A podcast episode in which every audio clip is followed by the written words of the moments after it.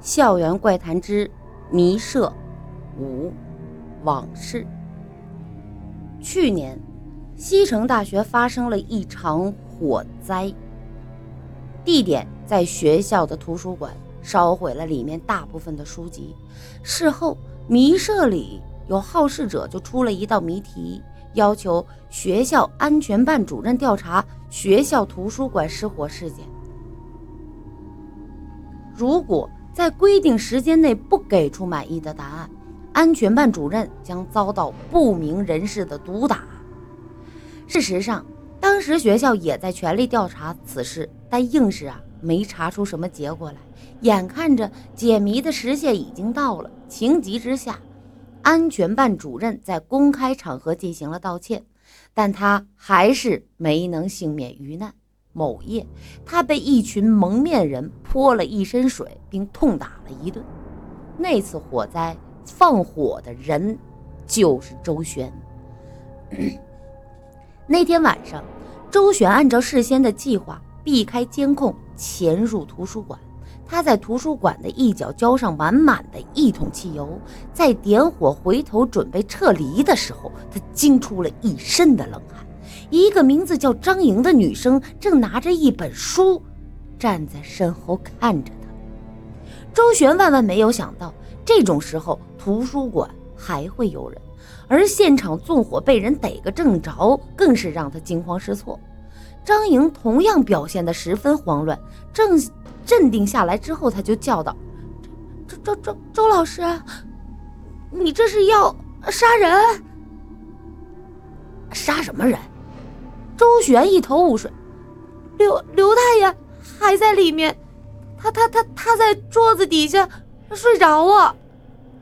张莹叫道：“刘大爷是学校图书馆的管理员，平时最爱喝酒，一喝醉倒呢就睡，醒来之后什么都不记得。”这周旋一听也慌了，眼看大火已经烧起来。他糊里糊涂的跟着张莹就跑去救人。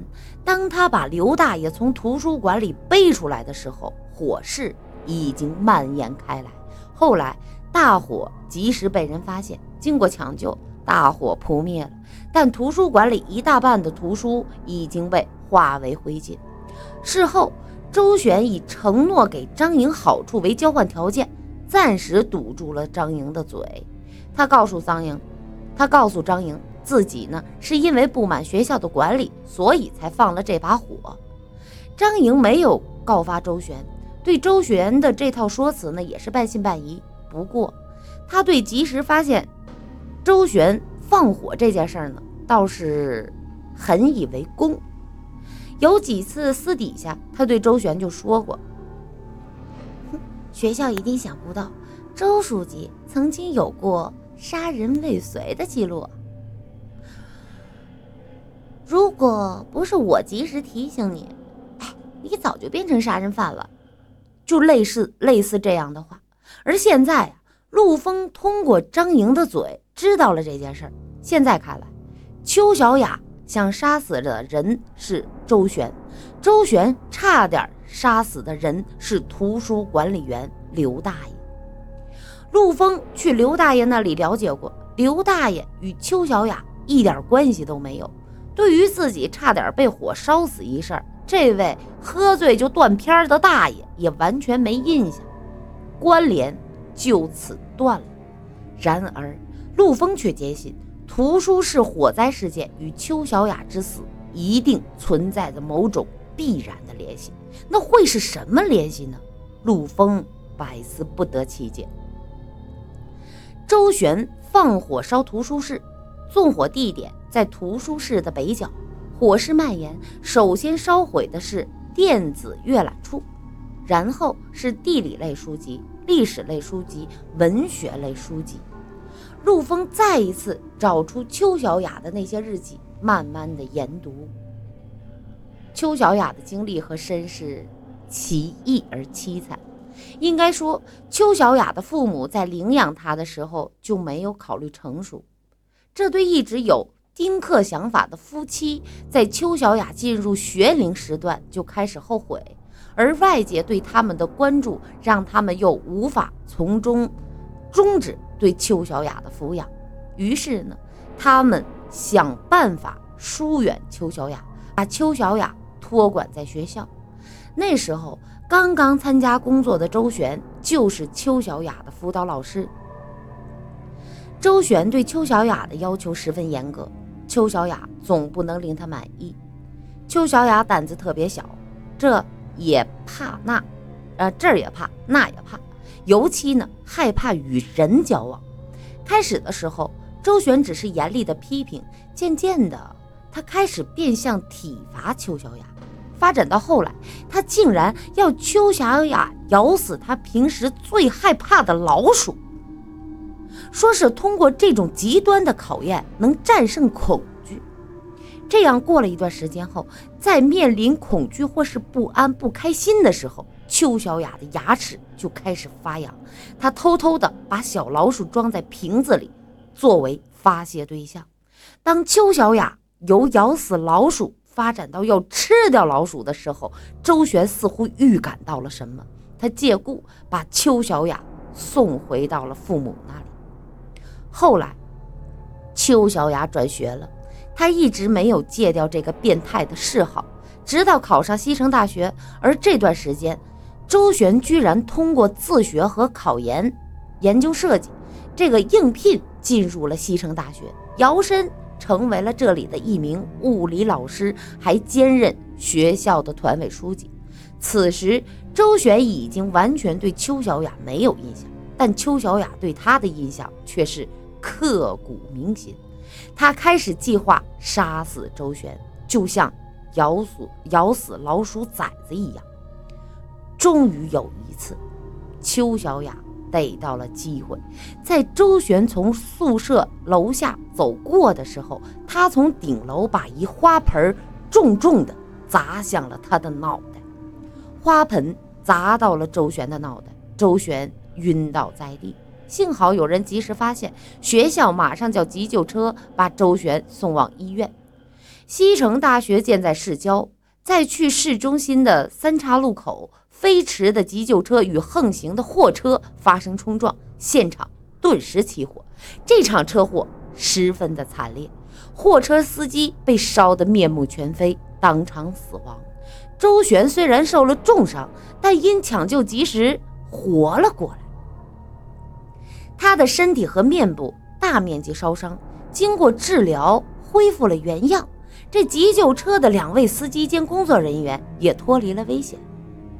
以上这些事儿是陆峰通过阅读邱小雅的多篇日记，综合各种信息了解到的。陆峰继续往下看，发现邱小雅的很多日志当中呢，都流露了对周旋的憎恨。他觉得坏人没有得到应有的报应，让他十分的懊恼，却又无可奈何。陆峰慢慢往下看。在离邱小雅死亡前一周的时候，他看到了一篇不带起眼儿的日志。这段文字所描写的心境与邱小雅之前的心境完全不同。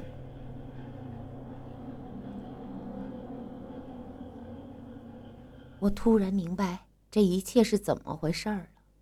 结合所有的事情，我越来越坚信自己的想法。或许，上天真的是有眼的。他回报了我，而不必让我承担什么。那么有什么东西？那么有些东西，我是不是也应该交给上天呢？脑海里灵光一闪，陆峰突然有了一个大胆的猜测。只是以目前掌握的情况看，要证明这个结果很难。不过，陆峰有一个办法。这个办法虽然很冒险，但是一定会奏效。第二天，西城大学沸腾了，因为宣传栏出现了一则新的谜题。不过这次的谜题并不是谜社成员发布的，而是陆峰。挑战对象：西城大学全体爱好推理并且有良知的人。已知条件：第一，一年前。学校团委书记周旋受伤，其乘坐的急救车与一辆货车相撞，货车司机烧得面目全非，当场死亡。周旋经抢救苏醒，并修复了面部创伤。当时鉴别两个人身份的主要证据是周旋身上带有身份证。第二，经调查，去年纵火烧毁学校图书室的人是周旋，推测其目的是破坏学校人事档案资料。这些资料全部存储于电子阅览处的管理主机硬盘上，被大火付之一炬。第三，现在的周旋在学识上十分平庸，他曾解释说是由于车祸导致失忆，但这一点在医学上并不支持。结论：真正的周旋已经在一年前的车祸当中。死亡。现在的周旋真实身份是货车司机，从他身上带周旋的身份证这一点看，可能是预谋犯罪。挑战内容：收集货车司机的犯罪证据。昨晚，在细读邱小雅最后一则日志的时候，陆峰明白了他的意思。那时，邱小雅已经猜到真正的周旋。已经死了。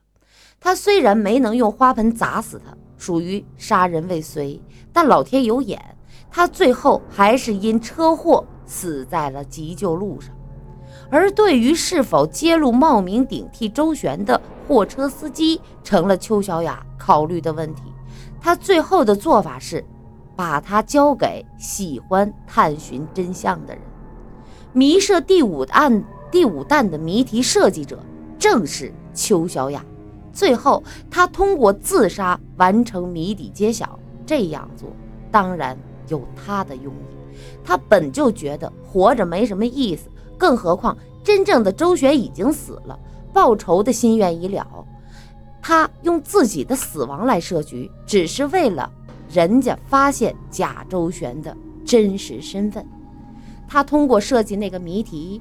指明让校长王海去查四个人的杀人未遂史，其实是想借张莹之口向校长道出周旋火烧图书室一事。谁知道事情并未能如愿，最后他索性兑现游戏规则，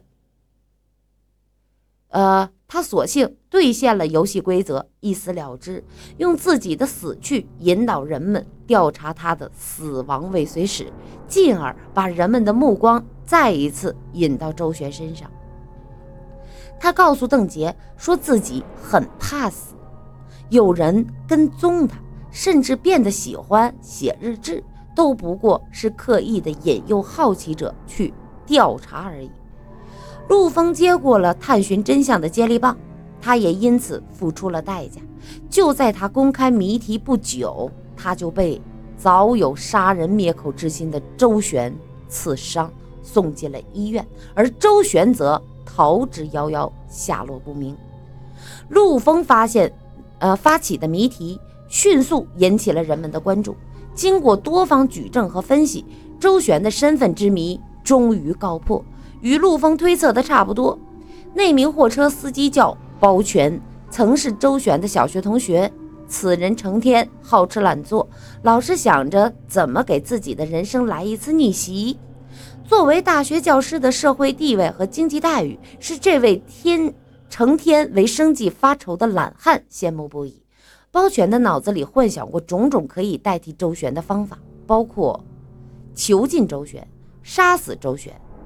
偷钱整形，但都无法实施。他不愿意放弃自己的梦想，身上揣着伪造周旋的身份证，时不时的在西城附近转悠，做着白日梦。终于啊，命运的轮盘为他倾斜，他糊里糊涂的撞上了载有周旋的急救车。目前，警方正在全力缉拿包全。